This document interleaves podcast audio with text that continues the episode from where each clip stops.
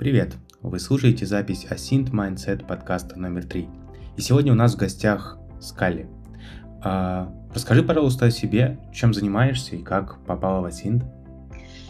А, ну, на самом деле, на вопрос, как попала и как давно я в этой теме, я обычно не отвечаю, ну, по разным причинам. А по поводу того, чем я занимаюсь, ну, основные мои направления это осень, это аналитика, немного я ну, в последнее время особенно ударилась в веб-инфопентест, э, как увлечение, ну, в целом мне интересна э, вся сфера информационной безопасности, да, то есть туда же э, реверс может входить, да, форензика немного. Э, если кто-то из моих подписчиков слушает, да, не знает то, что в последнее время я также стала много информации постить и самостоятельно узнавать по социальной инженерии. Также обычно я в кругах еще известна тем, что у меня есть такое хобби, как я занимаюсь проблемой э, педофилии, особенно в Телеграме и в Даркнете. Вот. А, как дисклеймер сразу озвучу, то есть это не самодеятельность, это все делается в связке с правоохранительными органами и так далее. Слушай, а как ты вообще успеваешь заниматься всем этим одновременно? А, на самом деле это просто вопрос приоритетов, потому что в последнее время а, все-таки основное, чем я занимаюсь, это осень, это моя основная работа, да. А, и, в принципе, ну, единственное, я недавно вот а, читала лекции, вот, поэтому сказать, что я сейчас активно занимаюсь, например, э, реверсом, да, или форензикой, то есть, ну, э, не совсем правда. Вот, поэтому э, но ну, все-таки это вопрос э, приоритета, вопрос э, тайминга, на что сколько уделяется времени. Вот. Ну, вот так. Окей, пока далеко не убежали, давай поднимем вот такой вопрос. Ты говоришь, что читаешь лекции по асинту, в то время как наши слушатели наверняка интересуются, как обучаться асинту, что смотреть, что читать, может быть, где попрактиковаться. Подскажи им с высоты своего опыта. А, да, здесь, да, с этим тоже как а, у меня все-таки есть канал, да, около тысячи подписчиков, и ко мне периодически прилетают такие запросы. А, поэтому что здесь сразу можно сказать? А, насколько я знаю, то есть, ну, насколько я мониторила а, русский сегмент на наличие более-менее хороших курсов по осень, но, к сожалению, ну, таких, э, я не знаю, либо они очень закрытые, э, ну и здесь сложно сказать. Что подходит прям вот людям, которые только-только в, э, начинают э, входить в эту сферу? Э, мне самой очень нравились курсы, которые есть в бесплатном доступе от Мефодия Келевра. Вот. Что еще можно сказать? А, периодически очень хорошие лекции по Осинту может читать а, Beholder. Вот, если знаете, а, у него очень много каналов, ну, в основном по форензике, но как бы по Осинту у него тоже много хороших материалов. А, что еще? Вообще, самая основная проблема, когда человек начинает вкатываться в осень, это цель. Да, то есть а, применимость осень-то у нас, ну, э, смотря в какой сфере, везде разная. Вот, поэтому я бы вообще советовала отталкиваться от цели, потому что лично для меня э, осень класс- классифицируется на несколько областей. То есть есть чисто бытовой осень, да, ну, грубо говоря, там, э, хочешь вызвать мастера, да, какого-нибудь частного, э, не знаю, по сантехнике, например, да, и нужно посмотреть, насколько он не мошенник то есть это одна область, соответственно, там нужны там, свои знания, да, свои ресурсы и так далее. Если мы говорим про какую-то уже очень такую серьезную разведку, да, а, в контексте осень, то, то есть, то, естественно, запросы на такие вещи будут уже у достаточно серьезных людей, да, Естественно, нужна другая подготовка, ну, немного другая, да, более высокого уровня.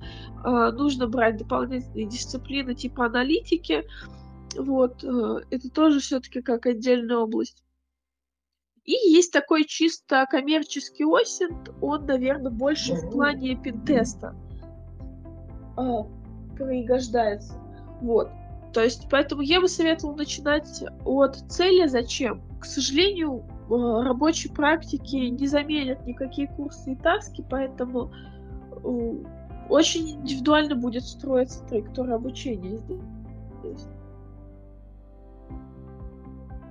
Окей. По поводу обучения, ты говоришь, что траектория будет строиться индивидуально, но тем не менее люди хотят на чем-то тренироваться, оттачивать свои навыки. Не каждый же день э, вызываешь сантехника. Можешь привести пример э, каких-нибудь таких типовых задач, э, на которых наши слушатели могут оттачивать свои навыки? А, так, ну здесь, наверное, самые популярные запросы это все-таки, э, особенно в нынешнее время, да, это поиск информации, составление какого-то, ну, досье, грубо говоря, на физическое лицо. А, здесь в первую очередь, наверное, я призову быть осторожным в поиске э, каких-то рабочих кейсов, потому что очень немало таких э, нехороших вещей сейчас происходит именно в плане того, что могут э, заказывать, э, как недавно была ситуация, э, человек человек якобы искал э, своего друга, э, у него был там определенные водные данные, э, и он соответственно, пошел к нам запрос, да, то есть вот, потерял друга, не могу найти, помогите, пожалуйста, там отыскать, да, нужно там э, в том числе проверить его биографию, ну, для того, чтобы посмотреть, действительно ли это тот человек, которого я ищу. А в итоге оказалось то, что это вообще были не друзья, и запрос был с чисто политическим мотивом, и, ну, ситуация там была прямо говоря, очень нехорошее и опасное. Вот. Это такое а, мини-предупреждение для людей, кто только вкатывается. А, так вот, один из самых популярных запросов это поиск э, информации на какое-то конкретное физическое лицо. Здесь есть такое упражнение. Я не знаю, насколько оно существует. Я буквально несколько месяцев назад сама его придумала. Как можно практиковаться здесь? а вы можете брать любую социальную сеть, да, будь то Facebook, будь то ВКонтакте, Одноклассники, без разницы. А, рандомно выбираете абсолютно любого человека и просто потихоньку начинаете искать его информацию, то есть какая существует. А, причем э, какая здесь а, стратегия должна быть? Естественно, цель а, найти информацию ну, по максимальному. В идеале что нужно сделать, да, для того, чтобы как бы задание можно было бы считать выполненным? Желательно а, составить такой таймлайн биографии, да, то есть а, там, когда человек родился, да, с какого по какое время он там, допустим, жил в своем родном поселке, да, в какое время он переехал, какие у него есть контрастные точки, да, то есть человек вдруг резко все бросил, там начал продавать квартиру, машины, да, и уехал за границу. То есть почему это произошло, какие предпосылки были и такого плана. Вот. И как только у нас появляется такое а, более-менее корректное досье на человека, да, вы смотрите, ну да, в принципе, уже э, скорее всего можете понять, да, там, почему человек совершил те или иные действия, и уже можете как бы двигаться дальше. А постепенно это может идти с усложнением. Причем усложнение может зависеть от социальной сети в том числе. Например, вы можете изначально взять страницу ВКонтакте, да, то есть, причем страницу достаточно полную, то есть, которая активно ведется, где э, могут быть обозначены место работы, место учебы. Потом можете, например, перейти в Твиттер, да, потому что с Твиттером работа э, стало гораздо сложнее в плане, ну, даномизации, да, например. Вот. Вы можете брать, если мы говорим про то же ВКонтакте, можете брать какие-нибудь более пустые, более подзаброшенные страницы и уже, соответственно, начинать э, откатываться от этого. Вот. Да, звучит как очень интересная и полезная методика. По факту ты можешь выбрать сам для себя сложность и заняться не только поиском информации, но и аналитикой. Возникает сопутствующий вопрос, а насколько все это этично? А, по поводу этики, ну, так как мы все-таки, когда говорим вот про подобные исследования, какой-то странице ВКонтакте, да, мы все-таки опираемся, что это идет обучение именно в контексте осинта, да, то есть расследование из открытых источников. Поэтому, а, ну, в принципе, законом не запрещено пока что собирать из, именно из открытых источников, да, то есть то, что мы можем найти, делать какую-то аналитику, да, по странице ВКонтакте. По поводу этичности, ну, можно сказать, что здесь такая серая зона, да, потому что, с одной стороны, мы действительно вторгаемся в жизнь человека, да, при том, естественно, мы стараемся максимально с ним не вступать в контакт, да, то есть как бы то, что мы сейчас обучаемся, это все-таки наши проблемы, и другого человека это не должно касаться. Вот. А, Поэтому по поводу этичности все-таки здесь такая серая зона, да. Самое главное, наверное, здесь не переходить границы, то есть чтобы это не превращалось в какой-то сталкинг, да, то есть, а именно мы стараемся независимо провести исследование, не общаться с этим человеком, не посылать ему какие-нибудь там фишинговые письма с целью узнать пароли и так далее, да, то есть, ну, это уже не, не совсем осень получается. Вот, поэтому здесь, естественно, тоже нужно быть очень осторожным. А сколько времени вообще может уходить на подготовку, на то, чтобы набить себе руку, решать такие задачи? А, слушай, это все очень индивидуально, я скажу почему. А, во-первых, может произойти ситуация, что, допустим, человек месяц, вот, да, он обучается, обучается, обучается, хоп, его кто-то заметил, взял там на менторство или взял на работу по осенью, да, и, соответственно, обучение пойдет в рабочих условиях очень быстро. Первый момент, да. Второй момент. А насколько человек, а, ну, все-таки, как бы, давайте говорить по а, в зависимости от реалий, да, все пользуются сливами а, различных баз, да, у нас существуют там всякие закрытые системы, закрытые и приватные чаты, ну, не чаты, а боты скорее, да, то есть э, к которым можно получить доступ там через знакомство или еще как-то, да, закрытые, закрытые боты, чаты и так далее, да, а, очень, ну, по крайней мере, э, большая часть еще продвижение будет зависеть от того, насколько быстро ты получишь к этим а, приватным ботам доступ, получишь ли вообще, это тоже влияет на информацию, да, которую ты будешь в процессе расследования получать и от которой можно будет отталкиваться. Вот. Поэтому здесь прям все тоже очень индивидуально, да. Опять же, а, здесь еще зависит начальная подготовка человека. А, если человек на начальном этапе, то есть ему, допустим, трудно сформулировать правильный запрос в Google, чтобы получить нужную информацию, да, то есть это одно. Если человек уже, ну, грубо говоря, занимается поиском, там, сталкингом каким-то, да, уже там с 15 лет, и при этом а, он просто не знает, что есть отдельное направление как осень, да, по сути, он уже а, готовый осеньтер. То есть очень сложно сказать, ну, примерно... Ну, э, здесь просто еще проблема в том, что расследования могут двигаться очень долго, и на, какой-то, на какой-то таск может уйти полгода, например. То есть тоже здесь э, идет небольшое замедление собственного развития в этой области. Э, примерно, слушай, э, ну, где-то 6 месяцев активного самого обучения прям хорошее начало. И уже от этого можно отталкиваться на какую-то работу, подработку в этой сфере. То есть такого плана. Круто. Спасибо, что даже смогла оценить срок для наших слушателей. А такой вопрос, забегая чуть назад. А как мне вообще понять, что у меня есть предрасположенность к поисковым задачам? Да, такое тоже всплывало несколько раз в диалогах с, и с подписчиками, и в комьюнити, в принципе. Слушай, на самом деле все эти предрасположенности, таланты, аналитическое, творческие полушария мозга, это, э, это очень расплывчатые понятия. Полушария мозга это, в принципе, давно развенчатый миф.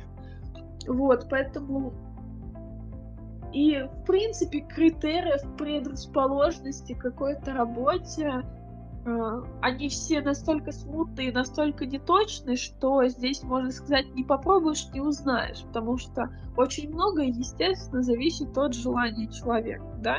Там, если человеку нравится математика, он хочет э, в ней развиваться, да, то есть насколько математика специфическая область, да, насколько там абстрактное мышление важно, какая-то там логика, а, принципе, существует понятие как математическое мышление, да, потому что там очень много а, таких а, есть нюансов именно в механизме мышления.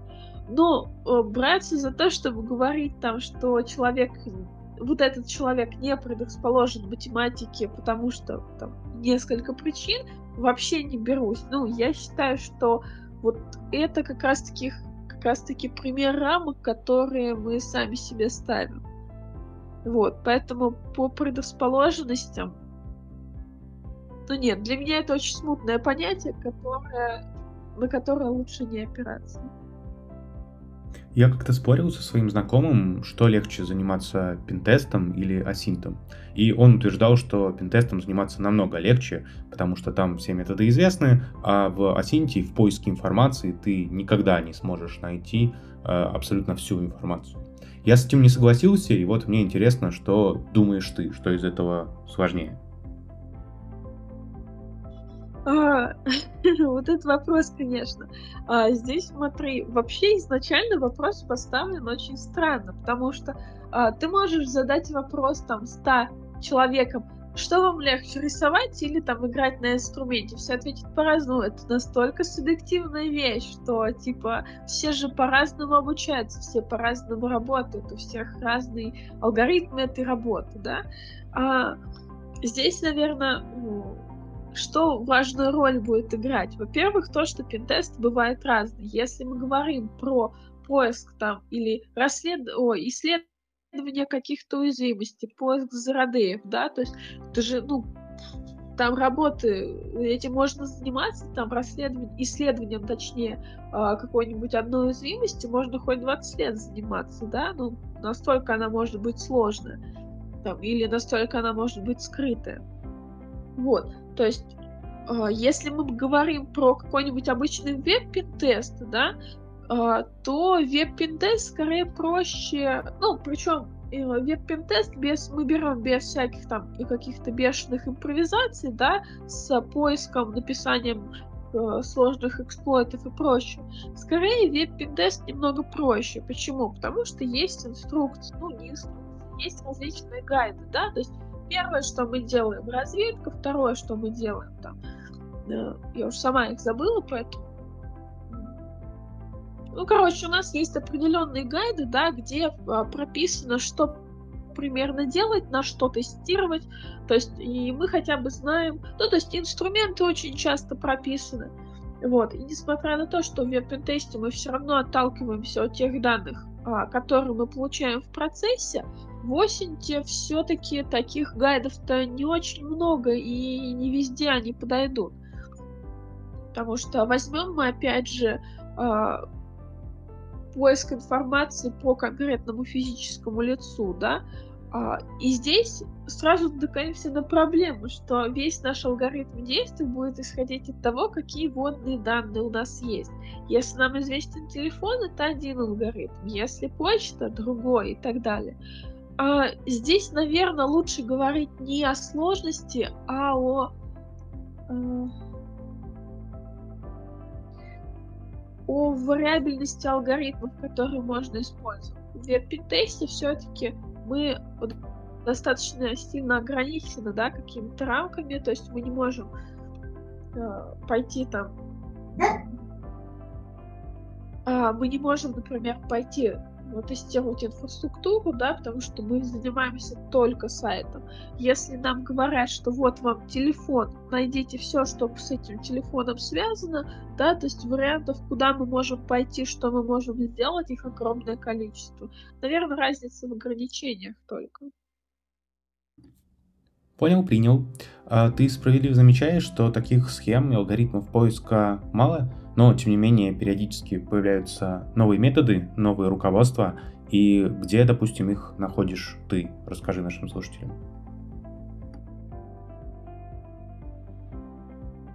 А... После... ну, вообще все такие наиболее актуальные наиболее какие-то актуальные методики, инструменты. Обычно все это а, можно находить.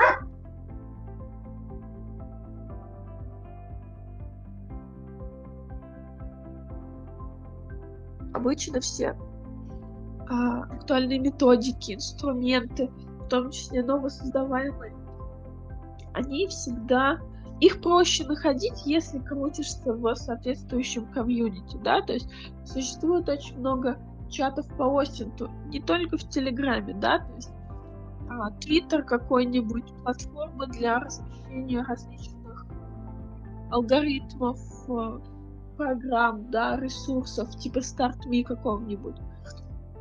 Вот, то есть в, вполне чтобы быть в курсе, да, то есть того, какие инструменты стали использоваться а, в последнее время, да, какие, наоборот, потеряли актуальность.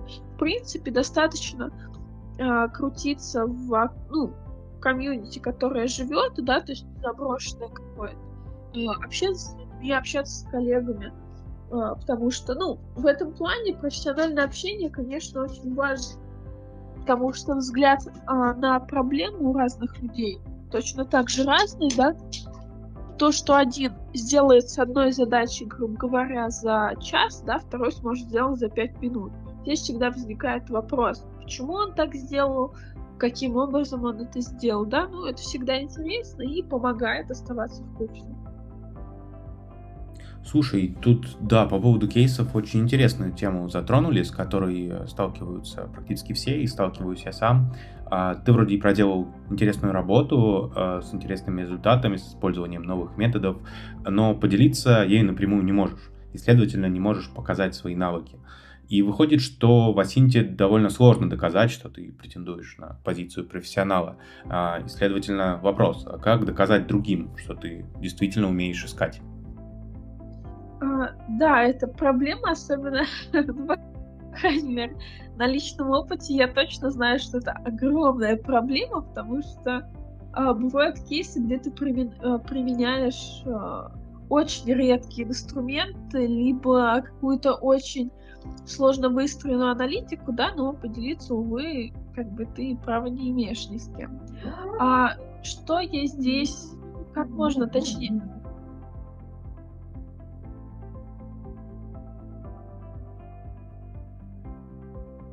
здесь я каким образом? А, ну, что могу посоветовать, да, чтобы как бы доказать свое место э, под солнцем, это брать какие-то расследования, ну, организовывать скорее, да, какие-то расследования самостоятельно, потому что по большей мере такие расследования э, их не, ну, их не то чтобы не обязательно скрывать, да, я мало знаю, э, нет, я много знаю таких расследований, которые нужно скрывать, но если ты начинаешь что-то публично делать, да, то есть то обычно у тебя будет возможность делиться этим и дальше. Вот, поэтому вы можете брать какие-нибудь сложные расследования, которые вам интересны, да, а, варианты очень различные могут быть.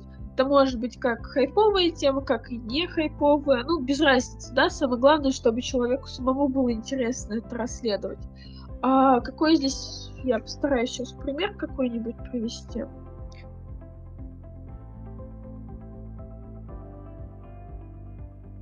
Ну, условно говоря, э... блин, я все пытаюсь, чтобы не нарушить что-нибудь. потому что самые интересные расследования, они все-таки связаны с такими очень граничными вещами, вещами в плане закона.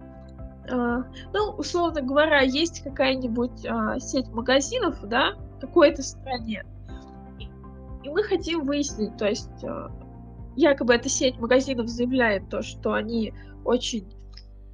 Нет, плохой пример, потому что снова сейчас а, что-нибудь не так будет. А, блин. Ну, ты можешь сказать нашим слушателям, что действительно таких публичных примеров нет. Мне кажется, это довольно показательно.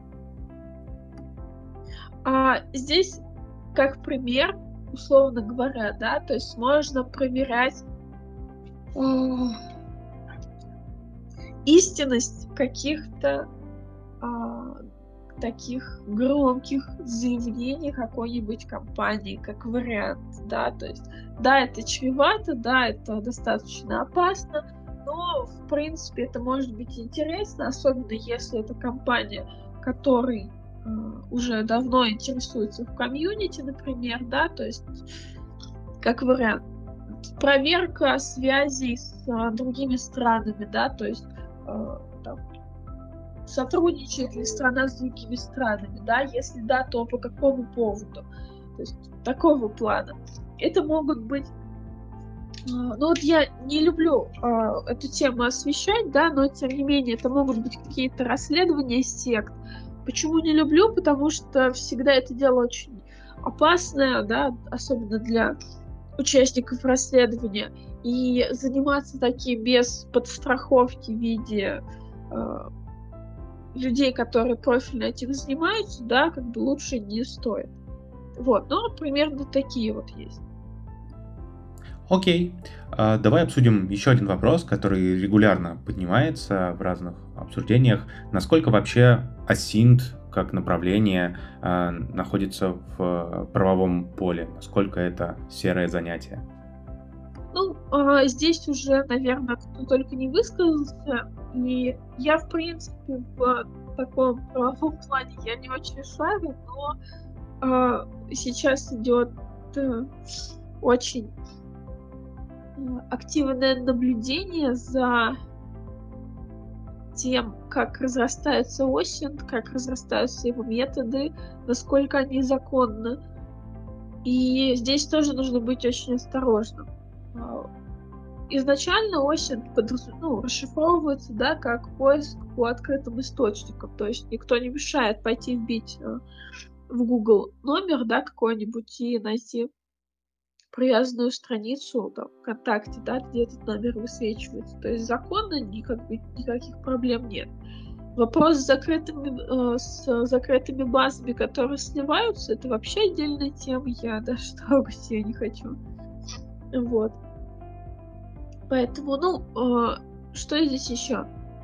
Э, по поводу правового момента, ну, нужно понимать, да, так как осень достаточно перспективная тема, в ближайшие несколько лет точно, то я, наверное, еще раз призову быть очень осторожными, потому что можете э, заинтересовать своей деятельностью очень разных людей.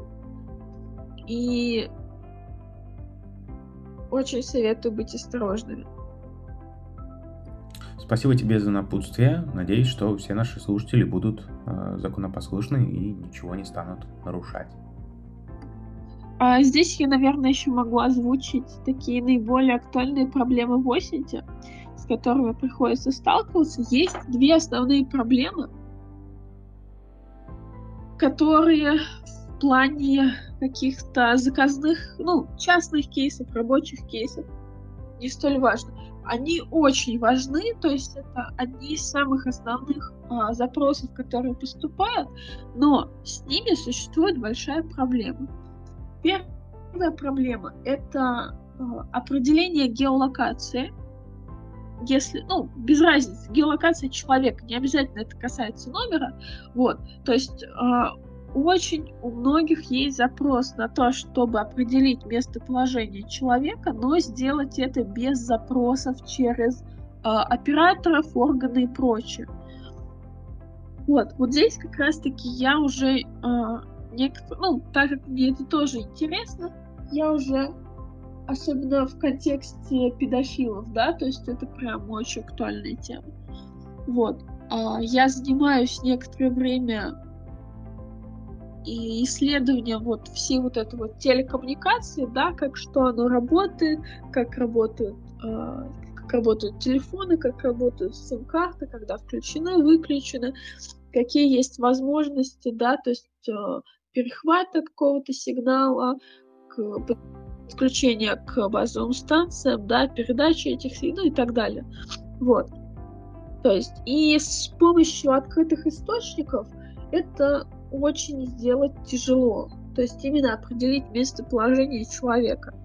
А, потому что в основном запросы запросы не поступают на людей, которые и так в открытую палят свое местоположение, то есть, ну, прикрепляют геотеги к фоткам и так далее, да, как бы что здесь вычислять, здесь так понятно. Вот. Это первый, первая проблема, с которой сталкиваемся очень часто. Вторая проблема — это поиск ближайшего окружения. Причем ближайшего окружения это даже не столько имеется в виду семья, да, ну, семью, ладно, там можно найти, это не проблема. Здесь скорее вопрос в том, с кем этот человек общается, да, то есть кто его лучшие друзья, есть ли у него там девушка, парень, ну, партнер в принципе, да, а, Потому что люди в основном где общаются? Люди общаются в мессенджерах, то есть какой-нибудь WhatsApp, э, Telegram и так далее. А какие есть возможности посмотреть, то есть с кем этот человек общается, да, то есть, ну, примерно никаких, если мы говорим именно про осень. То есть, поэтому это одна из больших проблем, с которыми приходится сталкиваться, вот. И э,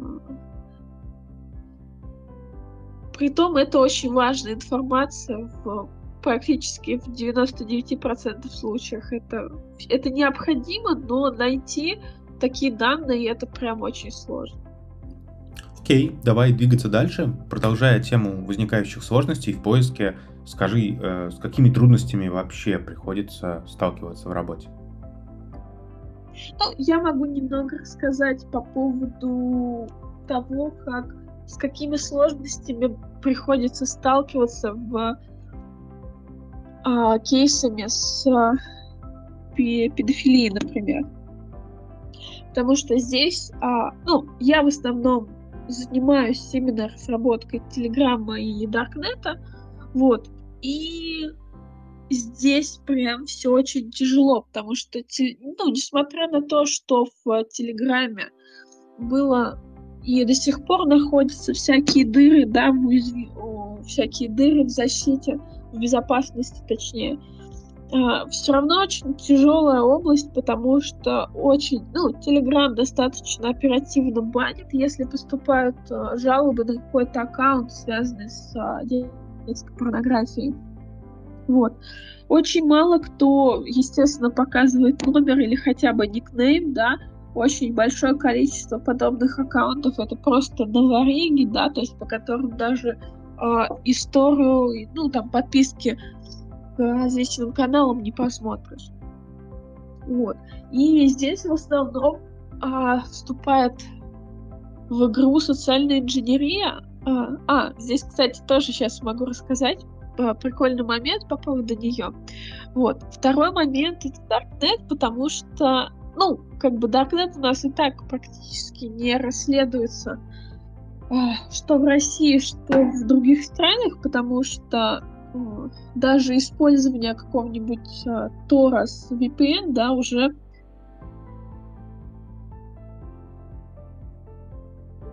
уже затрудняет расследование достаточно сильно. Вот. Поэтому очень много существует сайтов, очень много чатов, где не происходит привязки вообще никаким данным. То есть ты вводишь, допустим, логин, вводишь пароль, и все. То есть ты под этим э, именем находишься на сайте, и привязки к каким-то твоим данным, хотя бы к почте какой-нибудь, вообще их нет. То есть тоже очень тяжело. А, по поводу социальной инженерии, кстати, я недавно писала в своем канале о том, что питерская компания Positive Technologies, а, они открыли вакансию, но на социального инженера, вот, и, ну, позвали меня чисто так побеседовать, да, про вакансию, ну, как типа такого мини-собеса. А, что а, я не совсем им подошла, по какой причине. Они рассматривают больше, ну, как мне показалось, да, по их требованиям и по тому, как мы общались, естественно, им нужен социальный инженер именно в контексте пентеста, да, то есть анализ а, внешнего периметра, доставка а, полезной нагрузки, да, то есть нужно понимать все технические моменты, а, условно там, какие виды полезной нагрузки бывают, какие виды а, бывают этих червей, да, и прочее.